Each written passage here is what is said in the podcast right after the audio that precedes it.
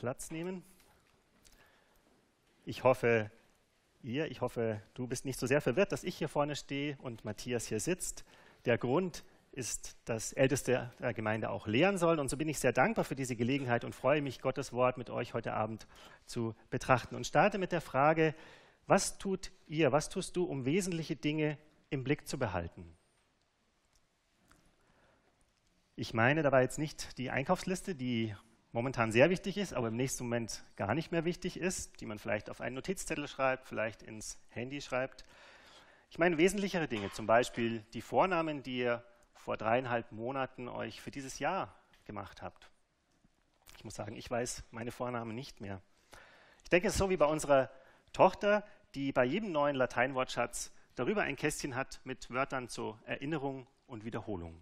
Erinnern und wiederholen. Es ist notwendig und wichtig. Unser Gehirn ist faszinierend gemacht und geschaffen, aber wie die ganze Schöpfung auch der Vergänglichkeit unterworfen. Und so vergessen wir auch die wesentlichen Dinge immer wieder oder haben sie zumindest nicht klar vor Augen.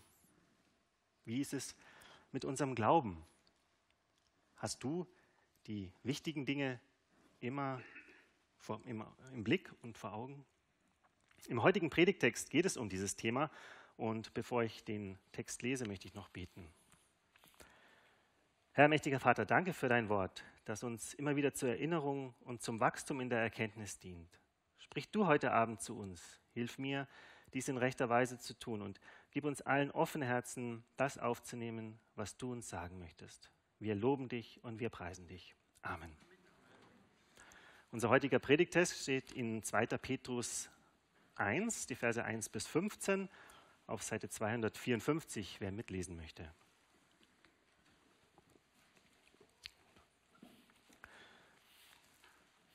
Ich lese den Predigtext 2. Petrus 1. Simon Petrus, Knecht und Apostel Jesu Christi, an alle, die mit uns denselben kostbaren Glauben empfangen haben, durch die Gerechtigkeit unseres Gottes und Heilands Jesus Christus.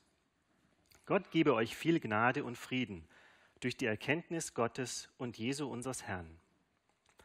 Alles, was zum Leben und zur Frömmigkeit dient, hat uns seine göttliche Kraft geschenkt durch die Erkenntnis dessen, der uns berufen hat durch seine Herrlichkeit und Kraft.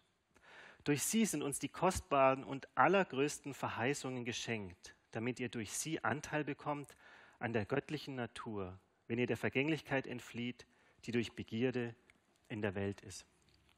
So wendet allen Fleiß daran und erweist in eurem Glauben Tugend und in der Tugend Erkenntnis und in der Erkenntnis Mäßigkeit und in der Mäßigkeit Geduld und in der Geduld Frömmigkeit und in der Frömmigkeit Brüderlichkeit und in der Brüderlichkeit die Liebe. Denn wenn dies alles reichlich bei euch ist, wird es euch nicht faul und unfruchtbar sein lassen in der Erkenntnis unseres, unseres Herrn Jesus Christus. Wer dies aber nicht hat, der ist blind und tappt im Dunkeln und hat vergessen, dass er rein geworden ist von seinen früheren Sünden. Darum, Brüder und Schwestern, bemüht euch umso eifriger, eure Berufung und Erwählung festzumachen, denn wenn ihr dies tut, werdet ihr niemals straucheln, und sie wird euch reichlich gewährt werden, der Eingang in das ewige Reich unseres Herrn und Heilands Jesus Christus. Darum will ich euch alle Zeit daran erinnern, obwohl ihr es wisst, und gestärkt seid in der Wahrheit, die nun gegenwärtig ist. Ich halte es aber für richtig, solange ich in dieser Hütte bin, euch zu wecken und zu erinnern. Denn ich weiß, dass meine Hütte bald abgebrochen wird, wie es mir auch unser Herr Jesus Christus eröffnet hat. Ich will aber allen Fleiß darauf verwenden, dass ihr dies alle Zeit nach meinem Hinscheiden im Gedächtnis behaltet. Amen. Soweit unser heutiger Predigtext und wir wollen den äh, Text in drei Abschnitten betrachten. In den Versen 1 bis 4 sehen wir, was wir von Gott geschenkt bekommen haben. Wir werden erinnert an die Gnade Gottes. Im zweiten Teil, Versen 5 bis 11, lesen wir, wie wir auf das Geschenkte reagieren sollen, wozu es führt. Und im dritten Teil, die Verse 12 bis 15, sehen wir die Notwendigkeit von Erinnerung. Petrus beginnt diesen Brief, der an Christen geschrieben ist und am Ende seines Lebens Ende, oder am Ende seines Lebens verfasst wurde, mit der Aussage, dass wir einen kostbaren Glauben geschenkt bekommen haben. Das heißt, es ist nicht unsere Leistung, es ist ein Geschenk von Gott. Und dies durch die Gerechtigkeit unseres Gottes und Heilands Jesus Christus. Vers 1. Petrus erinnert uns gleich zu Beginn an das, was Jesus Christus für uns getan hat. Er, der als einziger gerecht war, hat äh, unsere Schuld ähm, auf sich genommen. Durch seinen Tod am Kreuz können wir gerecht vor Gott stehen. Das ist die Grundlage ähm, für jetzt und für, auch für alle Ewigkeit. Dann sehen wir weiter durch den Glauben, durch das Erkennen davon, wer Gott, der Vater und wer Jesus Christus ist, können wir auch um Gottes Gnade und seinen Frieden wissen, wie wir in Vers 2 lesen. Gott gebe euch viel Gnade und Frieden durch die Erkenntnis Gottes und Jesu, unseres Herrn. Also ein weiterer Aspekt, ein weiteres Geschenk, das Gott uns gibt. Etwas, wonach wir uns alle sehnen. Gnade und Frieden. Aber damit noch nicht genug. Durch den Glauben haben wir alles, was uns zu einem gottgefälligen Leben befähigt. Vers 3. Alles, was zum Leben und zur Frömmigkeit dient, hat uns seine göttliche Kraft geschenkt, durch die Erkenntnis dessen, der uns berufen hat, durch seine Herrlichkeit und Kraft. Wow, Gott hat uns wirklich alles geschenkt, was wir brauchen. Wodurch? Wieder ist es die Erkenntnis Gottes. Jesus erkennen ist der einzige Weg, alles geschenkt zu bekommen, was wir zum Leben brauchen, zu einem Leben, das Gott gefällt. Wir bekommen es als Geschenk, nicht durch unsere eigene Leistung, sondern durch den Ruf Gottes, der in unser Leben spricht, der uns sucht und zu sich zieht, durch ihn, der uns in seiner Güte zum Glauben gerufen hat.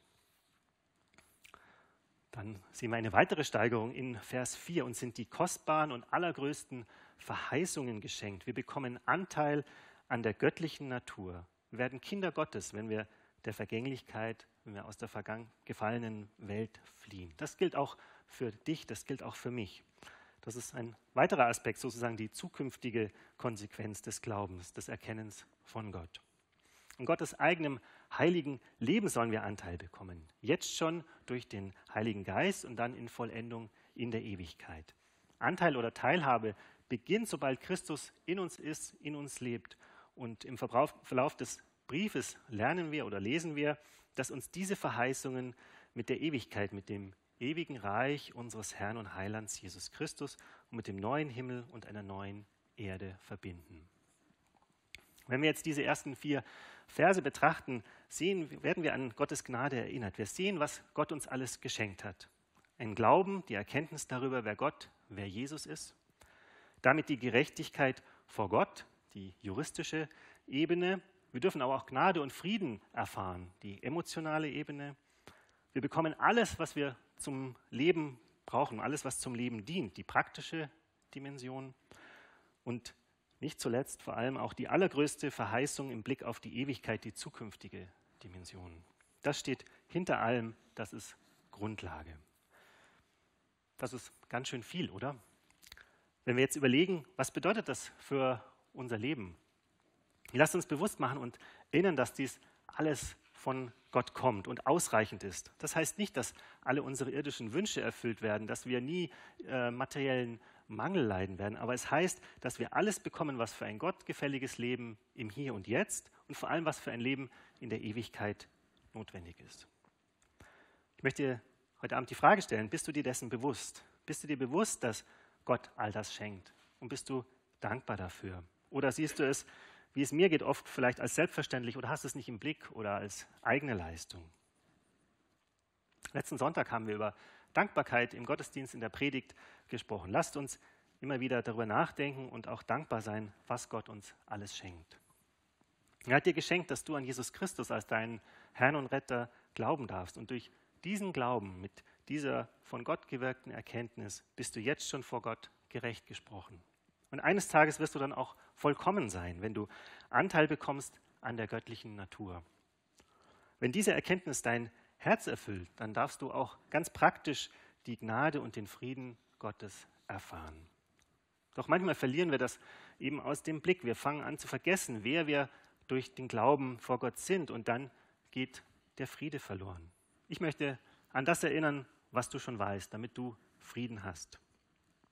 Ganz ähnlich ist es dann auch mit unserem Leben. Wenn wir uns auf Gott besinnen, auf das, was wir von ihm wissen, wie gut er ist, wie gut er es mit uns meint, dann ändert das auch unser Leben. Auch daran möchte ich uns erinnern, dass wir nicht auf Irrwege gelangen, wo wir so schnell hinkommen, wenn wir den Herrn aus dem Blick verlieren. Der Herr hat uns reich beschenkt mit einem Glauben, der uns rettet und sicher nach Hause bringt. Lasst uns auf dem Weg dahin auch in diesem Glauben leben. Und genau darum geht es auch in dem nächsten Abschnitt unseres Predigtextes, die Verse 5 bis 11. Mit dem So in Vers 5 wendet sich sozusagen der Blick von Gott auf uns. Es folgt ein Aufruf zu einer Reaktion auf das, was Gott zuerst getan hat. Es ist an uns gerichtet. Und das von Gott Geschenkte soll eine Reaktion hervorrufen. Nicht nur interessiertes Betrachten oder Zustimmen, sondern eigener Einsatz. Und bei dem wir uns Mühe geben sollen, ein gottesfürchtiges Leben, ein wirkungsvolles Leben für Christus zu führen. So wendet allen Fleiß daran, lesen wir in Vers 5. Und dann folgt eine ähm, Aneinanderreihung, Aufzählung, Glaube, Tugend, Erkenntnis, Mäßigkeit, Geduld, Frömmigkeit, Brüderlichkeit und Liebe. Eine ähnliche Aufzählung finden wir auch in Römer 5, Vers 1. Auch da bilden Glaube und Liebe sozusagen Anfang und Ende und eins führt in das andere. Im Glauben sollen wir Tugend erweisen. Tugend ist ein Wort, was wir heute gar nicht mehr so benutzen. Andere Übersetzungen ähm, nehmen auch Tüchtigkeit, Vorzüglichkeit, Charakterfestigkeit. dazu ist die klare Erkenntnis des Willen Gottes nötig, die uns fleißig und fruchtbar macht, wie wir in Vers 8 lesen aber eben nicht aufgebläht, überheblich oder abgelenkt von Verführungen der Welt, die uns abbringen. Daher auch Mäßigung. Also Mäßigkeit könnte man auch falsch verstehen mit Mittelmäßigkeit, aber ich glaube, es ist eher Mäßigung gemeint. Ausharren, Geduld bei Anfechtungen und Rückschlägen ist auch eine wichtige Eigenschaft. Genauso wie Frömmigkeit, Gottseligkeit, das heißt die Freude am Herrn und die Hingabe an ihn. Schließlich die Liebe zu den Geschwistern und dann auch zu allen anderen Menschen. Diese Eigenschaften sollen ein Leben in der Gottseligkeit, sollen unser Leben oder unser Lebensstil kennzeichnen. Und die Folge davon ist, wenn das alles reichlich bei uns ist, wenn wir so leben und uns das kennzeichnet, dann wird unser Glaube Frucht bringen. Wahrer Glaube bringt Frucht. Er wird nicht faul und unfruchtbar, wie wir in Vers 8 lesen, sondern er wird tätig und fruchtbar sein. Durch die Erkenntnis unseres Herrn Jesus Christus, und die Erkenntnis sollte uns fleißig und fruchtbar machen. Und wo diese Früchte des Geistes vorhanden sind, wird dann auch zur persönlichen Gewissheit, dass wir zu Christus gehören und Eingang in das ewige Reich Gottes haben. Unsere Berufung und Erwählung bestätigt sich durch ein entsprechendes Leben, wobei unsere Rettung nicht von diesen Dingen abhängt, sie aber nach sich zieht.